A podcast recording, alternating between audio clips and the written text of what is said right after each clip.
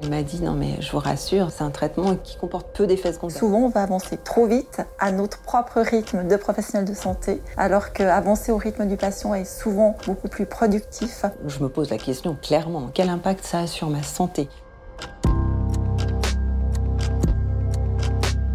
En consultation, un podcast de la revue médicale suisse présenté par Dr Sana Mazouri.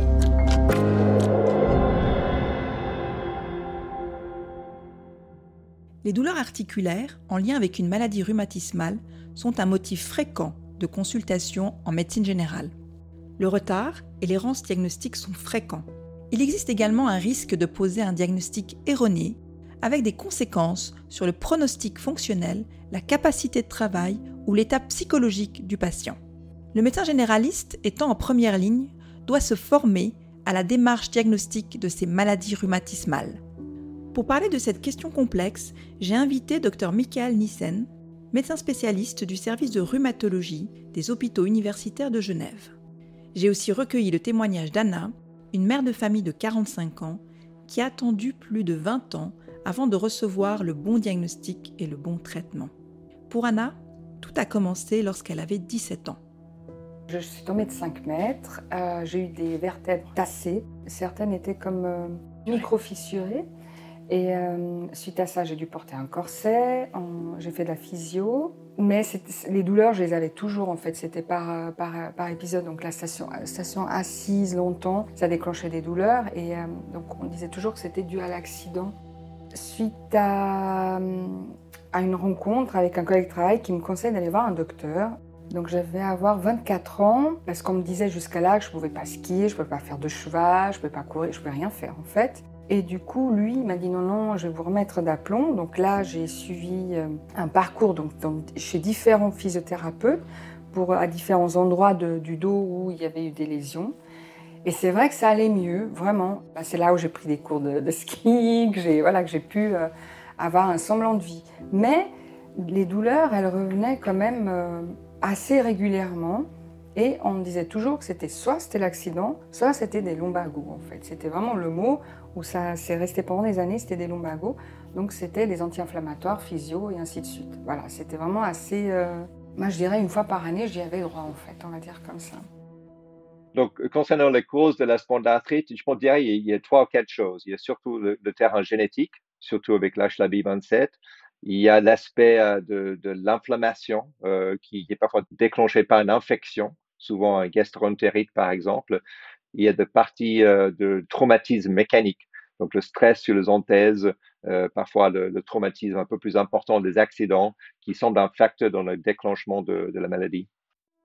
Ce qui m'a fait le déclic, c'était un, un printemps où j'étais avec ma belle-maman qui à l'époque avait 89 ans qui avait déjà beaucoup de peine à se mouvoir et on était sur la terrasse, on se lève les deux en même temps et je vois que j'ai beaucoup plus de peine à commencer à marcher, à me redresser qu'elle. Et je me suis dit, oh, c'était vraiment comme une gifle. Je ne sais pas comment dire. Je suis restée euh, me dire, mais c'est pas possible. J'ai un corps de, désolé, mais de vieux. Mais c'était horrible. C'était à voir vraiment. Et, euh, et c'est là où j'ai décidé d'aller voir la doctoresse que j'ai actuellement parce qu'il y avait beaucoup de choses qui s'accumulaient entre les raideurs, entre les douleurs tout le temps, euh, monter les escaliers donc euh, de chez moi, pouvoir prendre des, objets et euh, le ventre qui était gonflé tout le temps et je savais même pas pourquoi. À la suite de sa grossesse qui s'est bien passée, Anna décide de changer de médecin traitant.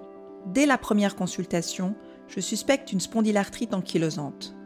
En effet, depuis ses 20 ans, Anna présente des douleurs articulaires associées à un psoriasis du cuir chevelu et une fatigue chronique. J'organise une prise de sang avec recherche du principal antigène de prédisposition, HLA-B27, ainsi qu'une IRM lombaire et des sacroiliaques. Pour la spondylarthrite, il y a beaucoup de manifestations, beaucoup d'aspects de la maladie qui sont typiques. On peut chercher au niveau génétique une chose qu'on appelle la HLA-B27, qui est souvent présent, mais pas toujours. Puis il y a certains aspects euh, aux images, à la radio, euh, à l'IRM, qui évoque le diagnostic, mais il n'y a pas une, seule chose qui est spécifique pour, la pathologie, qui fait qu'il y a une certaine interprétation, notamment l'IRM, qui, est un examen extrêmement utile hein, pour diagnostiquer plus précocement la, pathologie hein, de spondylarthrite. Et le verdict est tombé euh, dix jours, allez, dix jours après, euh, que c'était une spondylarthrite axiale ankylosante. Alors moi, sur le moment, honnêtement, je ne voyais pas du tout ce que c'était. Est-ce que on pouvait guérir ou pas? Voilà, je, je suis tombée en fait dans un... C'était nébuleux, vraiment. Et encore maintenant, à vrai dire, quand on, on parle de certains certains traitements avec des molécules, etc., je, suis vraiment perdue.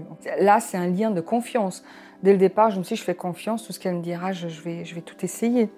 Sans vraiment, c'est pas, pas chercher à comprendre, mais on veut plus avoir mal en fait. En fait, c'est juste ça. La, première chose, c'est qu'on n'a pas envie. Bon, moi, je suis, je suis jeune, hein, j'ai la quarantaine, j'ai une petite fille et je vais plus avoir mal. J'avais envie de marcher avec elle, de faire les jeux avec elle, de courir, de, de faire n'importe, je veux dire, une vie quotidienne normale c'est important de augmenter les connaissances de cette pathologie qui touche surtout les jeunes finalement, parce que c'est une pathologie qui débute chez les gens en général euh, de 20 ans, 30 ans. C'est commence très rarement après l'âge de 40 ans. Donc, ça touche vraiment les jeunes qui sont actifs, dynamiques, qui travaillent, euh, qui c'est une pathologie très, très handicapante. Puis du fait, comme on disait tout à l'heure, que c'est une pathologie qui est parfois difficile à diagnostiquer, euh, le médecin va faire peut-être une prise de sang où on, ne voit rien particulier, on fait une radio, on voit rien. Le patient, ça va un peu mieux avec les anti-inflammatoires, donc euh, souvent ils vont rester comme ça pendant des années euh, parce qu'on n'avait pas pu identifier de, la pathologie. Ces maladies rhumatismales ne sont pas faciles à diagnostiquer. Un grand nombre de maladies chroniques présentent des symptômes non spécifiques comme une fatigue, des douleurs diffuses ou encore des troubles du sommeil. Depuis sa chute, différents médecins ont réalisé des examens sans jamais évoquer le diagnostic de spondylarthrite ankylosante. Alors ça a commencé par on a envie de savoir, donc du coup on fait tous les examens, mais c'est pratiquement, moi j'avais des rendez-vous je crois presque chaque semaine. Pour quoi que ce soit, prise de sang, euh, la gastroscopie, coloscopie. Des moments donnés, ma docteure, ça a été adorable parce qu'elle me laissait un répit d'un mois, parce qu'elle voyait que je... Elle voyait, en fait, j'avais pas besoin de, de dire, elle voyait que je n'en pouvais plus. Vraiment.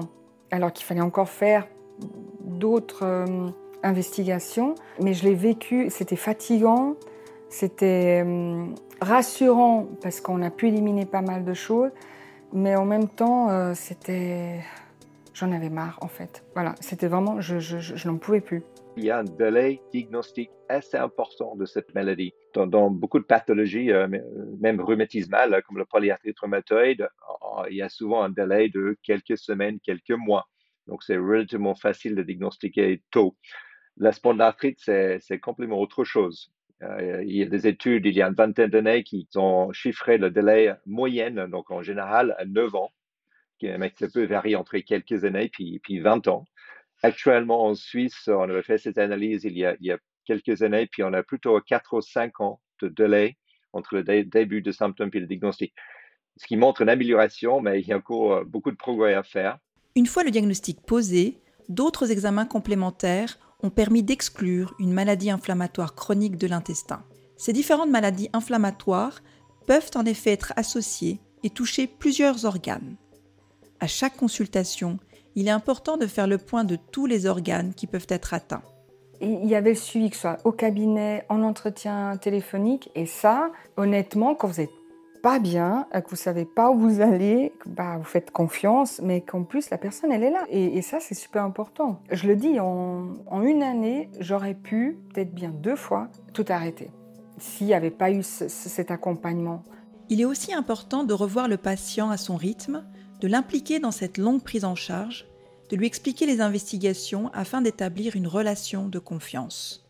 Le soutien psychologique ainsi qu'une écoute active doivent faire partie intégrante de la prise en charge. J'encourage Anna à avoir une activité physique régulière et une alimentation anti-inflammatoire. Je lui prescris aussi des médicaments anti-inflammatoires ainsi que des séances de pilates et de physiothérapie à sec et en piscine. Au sujet des traitements, pour, beaucoup de patients, les anti-inflammatoires euh, sont, suffisants. Donc, je ne parle pas de la cortisone ou prédnisone, on parle des anti-inflammatoires, on dit non stéroïdiens. Puis, pour beaucoup de patients avec une spondylarthrite, c'est le seul traitement qui, est nécessaire. Pour d'autres patients, il faut aller un peu plus loin vers ces traitements biologiques qui sont, un peu ciblés. Donc, je pense que c'est un aspect qui, qui est assez important. Malgré les médicaments anti-inflammatoires, Anna souffre toujours de douleurs et de fatigue chronique. les séances de physiothérapie sont peu bénéfiques en raison d'importantes courbatures après l'effort. Après un avis rhumatologique, un traitement biologique lui est finalement prescrit sous forme d'injection sous-cutanée toutes les deux semaines, après accord de son assurance. Mais elle appréhende de devoir faire des injections seule.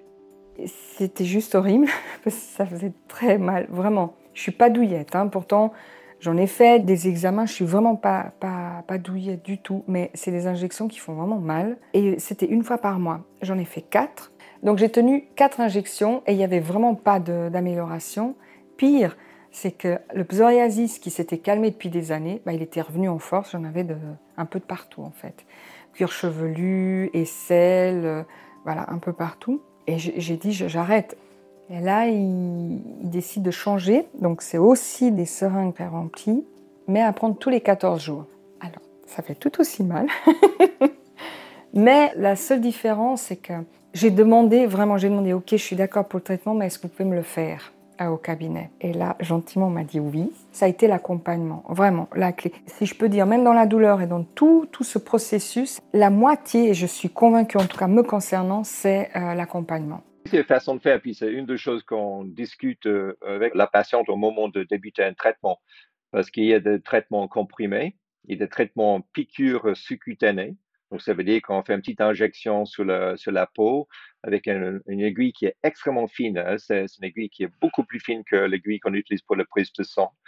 Il y a maintenant des auto-injecteurs, hein, un peu comme pour les gens qui sont de diabète, qui sont un type de stylo. On appuie sur le, on juste met juste un peu de pression sur la peau avec le stylo, puis ça se fait tout seul. On voit même pas l'aiguille. Donc, c'est nettement plus simple qu'avant. Honnêtement, pour la vaste majorité de patients, ils arrivent de faire assez bien euh, tout seuls ces piqûres avec un auto-injecteur, avec ce type de stylo, euh, mais avec de, l'enseignement. C'est bien d'avoir un, soutien, je pense, psychologique pour certains, après, ça dépend si vous êtes seul, si votre compagnon, ça, dépend beaucoup de choses. Ça dépend le médecin. À nouveau, je, je dis, hein, je pense que c'est une pièce maîtresse. C'est tout aussi important que le traitement lui-même, en fait. Chaque fois que je disais ça, j'en peux plus, j'ai arrêté. Je suis désolée, ça j'arrête. Ou non, ça, navré, j'ai pas encore fait. Euh, il n'y a pas eu de jugement. Ok, pas de souci, on essaie autre chose. Et ainsi de suite. Et ça, c'est c'est super. Hein. C'est pas, on n'est pas, hum, euh, on n'est pas grondé. voilà. Anna bénéficie par la suite d'un second traitement biologique, toujours sous forme d'injection sous-cutanée.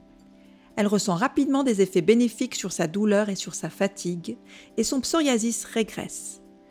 Elle va également retrouver une certaine qualité de vie et un meilleur moral. À l'heure actuelle, avec le nouveau traitement, cinquième injection, je touche du bois, ça, vraiment je me sens mieux, vraiment. Avec toutes ces petites choses, alimentation, euh, les vestimentaires, euh, les injections, et euh, peut-être aussi l'acceptation, on va dire, au fur et à mesure. Ça aide beaucoup. Oui, j'ai moins mal. En tout cas, j'ai plus de crise par rapport à il y a un an, pile poil, en arrière.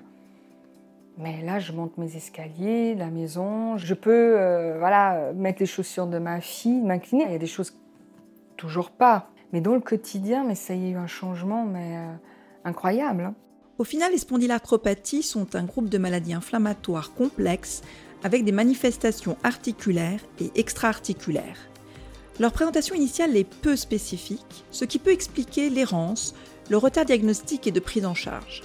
Le traitement initial repose sur des médicaments anti-inflammatoires et le maintien d'une activité physique adaptée. Enfin, le médecin traitant doit encourager une participation active du patient et tenir compte des aspects psychologiques. Je vous remercie pour votre écoute ainsi que toute l'équipe de Nouprod qui a produit et réalisé ce podcast. Rendez-vous à la prochaine consultation.